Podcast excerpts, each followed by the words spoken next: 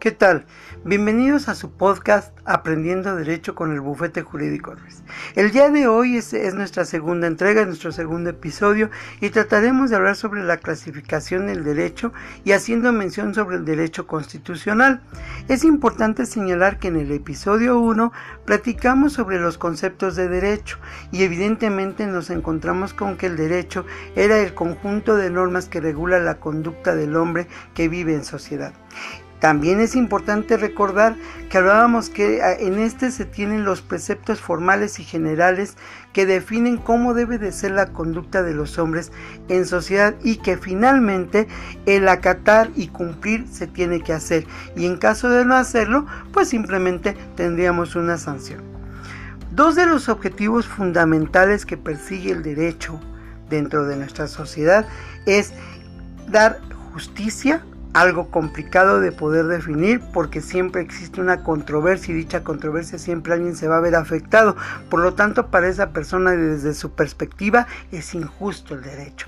Para aquel que se le da la razón, evidentemente pensará que es justo.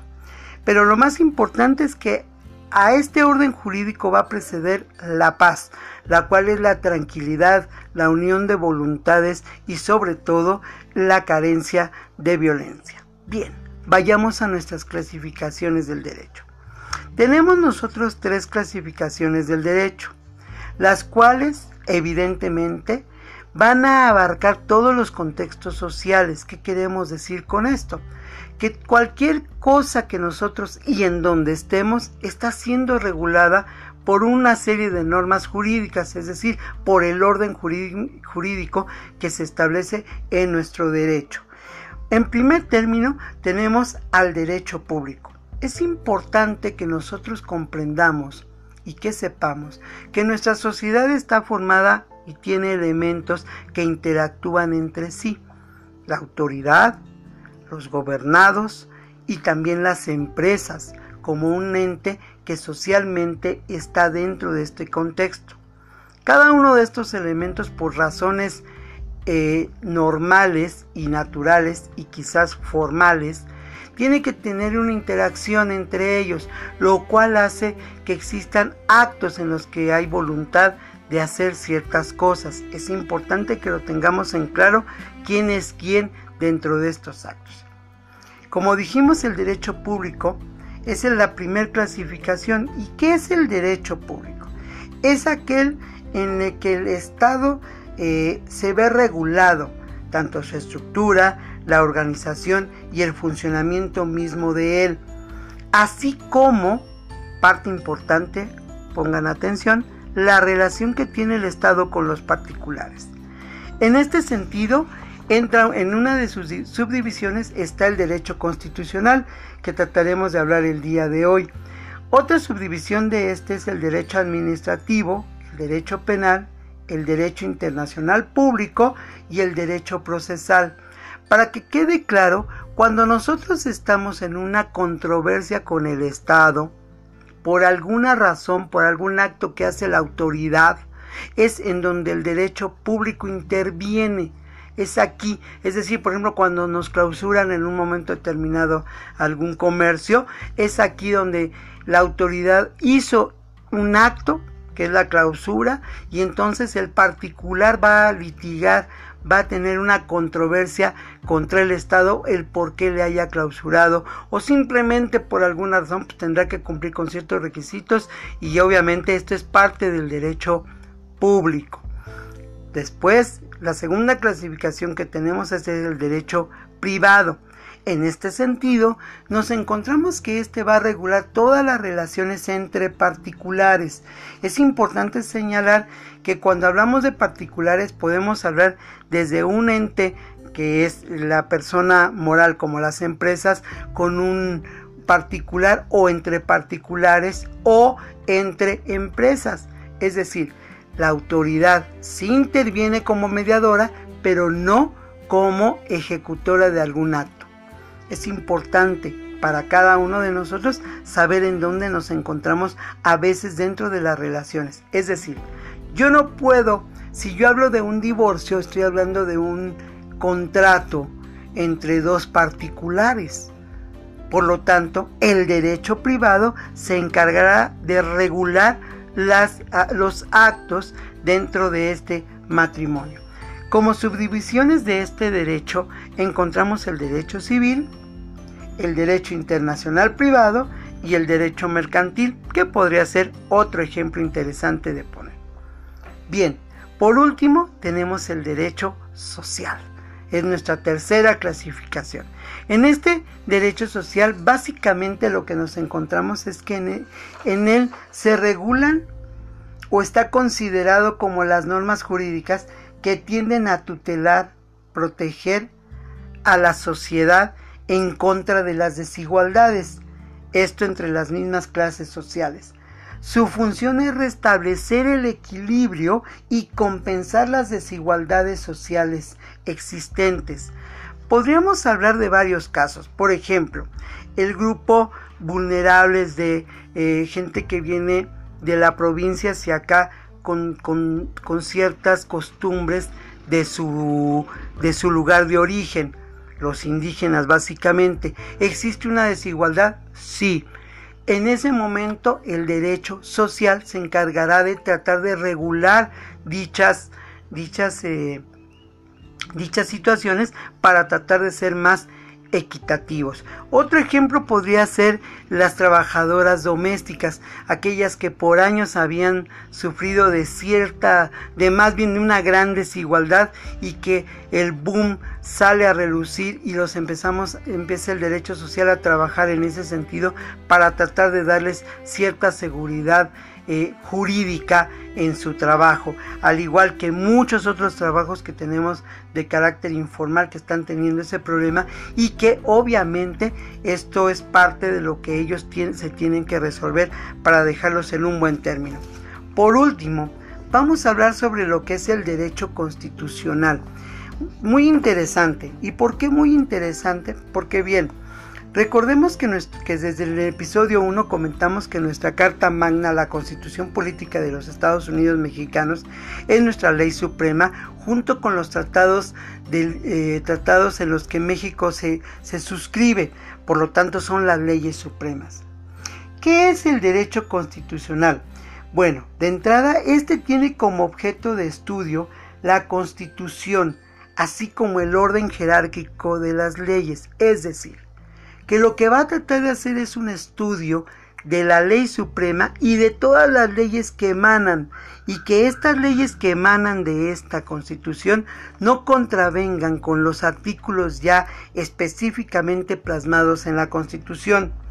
Recordemos que nuestra constitución política se encuentra dividida en dos partes, la parte dogmática y la parte orgánica. La parte dogmática es aquella en la que a nosotros se nos otorgan todas las garantías, ¿sí? Todas las garantías que deberá eh, procurar el Estado y obviamente los derechos que tenemos como parte de ser habitantes de este país. En la parte orgánica se refiere básicamente a la organización del Estado para así poder garantizar los derechos. ¿Es importante el derecho constitucional? Sí, claro que sí. Si sabemos que de ella emanan todas las leyes, es evidente que sepamos nosotros, por lo menos, tener en consideración que la constitución política de los Estados Unidos mexicanos nos plasma la serie de garantías individuales. Existen garantías de igualdad, de libertad, propiedad, seguridad jurídica, garantías políticas, sociales y de libre concurrencia. Cada una de ellas estará plasmada en diferentes artículos. Esta vez trataremos de hacerlo un poquito más general. Todavía no entraremos al estudio eh, correcto de, de cada una de estas. Para hacer mención, en las garantías de igualdad tenemos a los artículos primero, segundo, cuarto, décimo segundo y décimo tercero de la Constitución Política de los Estados Unidos Mexicanos. Si ustedes pueden ver, es ahí donde nos otorga un conjunto de garantías, donde nos hace ver a todos y cada uno de los habitantes de este país como personas iguales, es decir, que merecemos el mismo trato de las autoridades y de todas las personas. Tratar de buscar que, que seamos tratados como seres humanos de manera igualitaria y equitativa. Por ahí tenemos las garantías de libertad. Podríamos hablar que se encuentran definidas en los artículos 3, quinto, sexto, séptimo, octavo, noveno, décimo, décimo primero y vigésimo cuarto.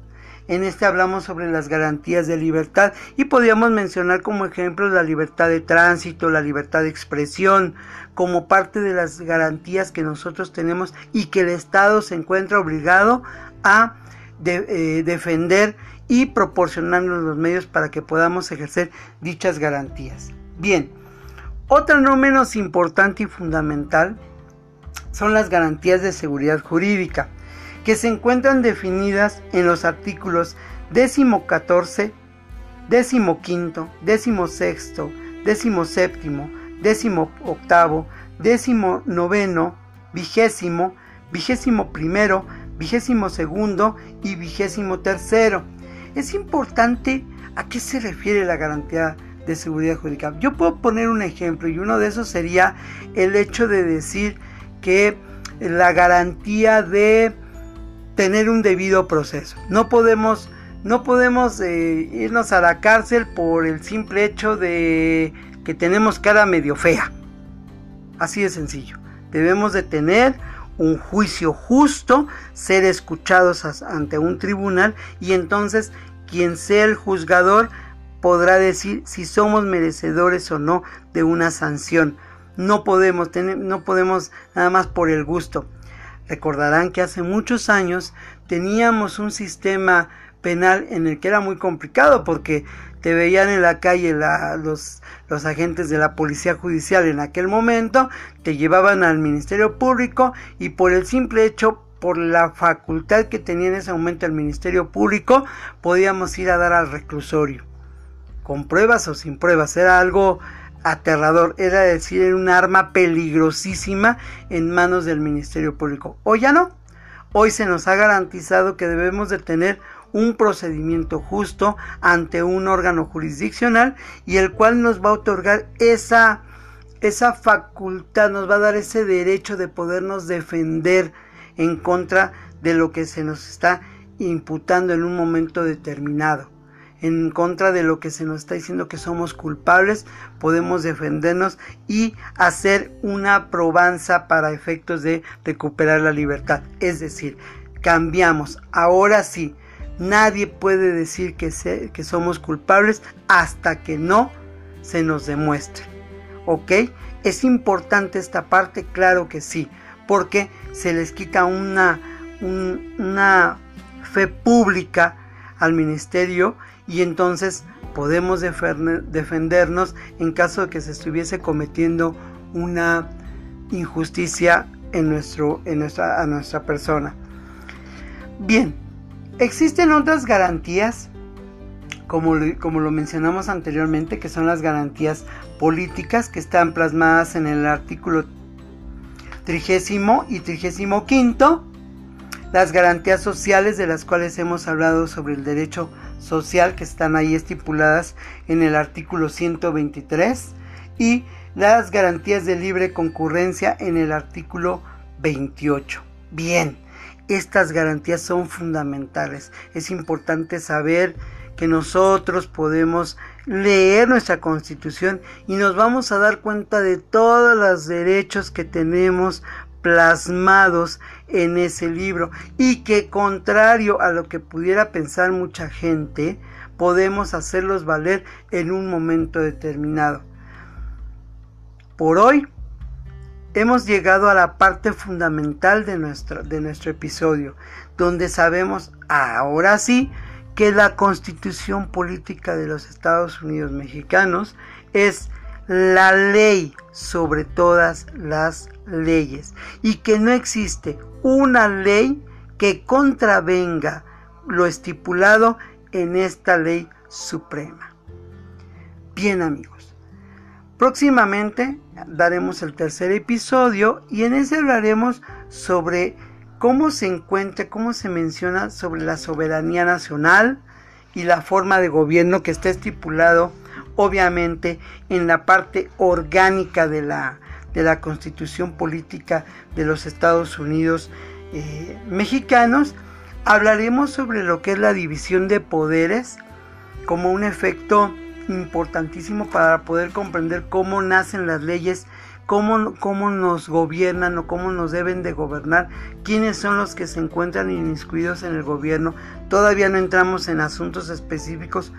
Eh, para poder analizar los asuntos que de repente nos digan, estamos dándole el, el, aspecto general de lo que es el derecho y cómo tenemos que comprender cómo estamos nosotros como país constituidos para que nos para que seamos de una u otra manera legislados y que tengamos un orden. Es importante el orden, ya lo dijimos que sí, porque finalmente lo que le precede a este orden jurídico es la justicia y la paz en todo momento. Pues amigos, hemos terminado por el día de hoy nuestro segundo episodio. Los invitamos a que nos dejen eh, su mensaje, por favor, nos manden su, su sus correos para pedirnos los temas. Les doy, en este momento les doy el correo. Es arroba yahoo.com. Los invitamos a que nos envíen por ahí los temas que ustedes que desean que tocamos, que toquemos. Eh, temas en un momento determinado de todo lo que es el derecho como principio básico y regidor de nuestra sociedad. Les invitamos a que nos hagan las preguntas para poderlas ir respondiendo al principio de cada episodio y de ahí darle la continuidad a, los a la demás enseñanza. Eh, les mandamos un cordial saludo a todos y cada uno de los estudiantes de Derecho de todas las universidades, eh, a las cuales respetamos por, por esa labor tan, tan noble. Y les pedimos que nos cuidamos en estos momentos que nos encontramos todos confinados y que a punto ya de regresar a los órganos jurisdiccionales, pues tratemos de ser responsables con nosotros primero y con los demás como un respeto de la sociedad en la que nos encontramos viviendo. Los invitamos a todos a mandarnos sus temas. Por hoy es todo. Muchísimas gracias y hasta luego y les deseamos un buen fin de semana. Gracias por estar en el podcast Aprendiendo Derecho con el Bufete Jurídico Ruiz.